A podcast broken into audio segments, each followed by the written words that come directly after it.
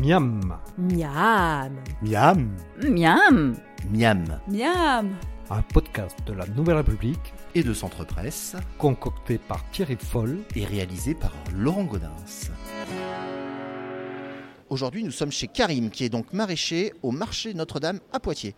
Il vend les produits de la société Jojobi, Alexandre et Joël, qui se trouvent donc à Son-Loudun, dans, ce, dans cette belle région du nord du département. Et aujourd'hui, Karim, vous allez nous proposer l'asperge. L'asperge verte, euh, c'est l'entrée de saison, les premières qui viennent d'arriver. Donc euh, voilà.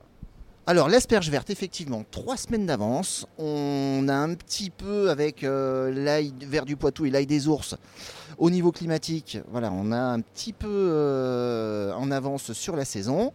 Et il faut savoir que l'asperge verte et l'asperge blanche sont deux rhizomes, que ces rhizomes, ce qui les différencie, c'est la quantité de soleil, c'est-à-dire la photosynthèse, qui va donc colorer le légume.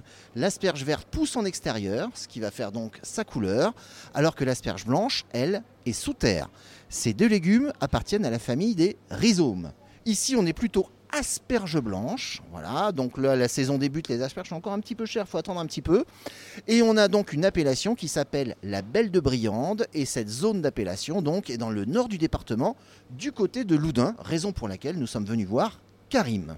Karim, les asperges vertes, vous aimez les manger comment? En crudité, personnellement. Alors, crudité, effectivement, on peut les manger donc en début de légumes, mais moi, je vous emmène sur une recette un peu différente. Je vais utiliser les pointes d'asperges en garniture et en garniture d'une viande blanche, c'est-à-dire d'une volaille. Pointe d'asperges épluchées, et le petit truc du chef pour éplucher une asperge, on a ça sur une planche à l'horizontale, on tient la tête dans sa main et on fait tourner l'asperge toujours de la tête vers la queue avec un économe pour éviter de la casser. La cuisson de l'asperge, toujours dans de l'eau bouillante fortement salée avec du bicarbonate de soude et toujours sans couvercle. L'asperge, en fait, a un taux de soufre assez important, donc ça évite que vous ayez des problèmes digestifs et surtout, n'ayez pas peur, parce que dans l'asperge, vous avez donc un produit qui va donc donner de l'odeur à vos urines. C'est normal. Attention, pas plus de trois fois par semaine l'asperge.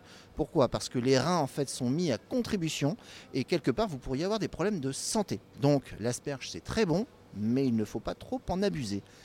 Aujourd'hui, notre recette, une petite pointe d'asperge verte, voilà que l'on fait avec une volaille et l'asperge, la cuisson, on vient d'expliquer. On les met en bottes ficelées, voilà, une petite botte d'à peu près 200 à 300 grammes, et ça va cuire à peu près un quart d'heure à 20 minutes suivant la taille de l'asperge. Le petit truc du chef également. Une fois que l'asperge est en fin de cuisson, vous éteignez le feu et vous laissez l'asperge sur le bord de votre fourneau à refroidir tout doucement. Les pointes vont juste être passées au beurre pour aller en garniture de votre volaille et vous allez garder les queues que vous allez passer au mixeur avec un petit peu de crème. Vous allez passer ça au chinois ou à la petite passoire et ça vous fera la sauce de la volaille. Je récapitule. Aujourd'hui, l'asperge de Loudun. Nous utilisons donc les pointes d'asperge en garniture d'une volaille. La volaille, on peut prendre des cuisses ou du blanc de volaille que l'on va faire rôtir. Et donc, les asperges seront cuites à l'anglaise dans de l'eau bouillante salée. Et ensuite, on utilise les queues pour faire la sauce. Et on va se régaler. Je remercie Karim pour sa gentillesse et son accueil. À bientôt, Karim. Je rappelle qu'on peut vous retrouver donc euh, bah, tous les jours de marché au marché Notre-Dame.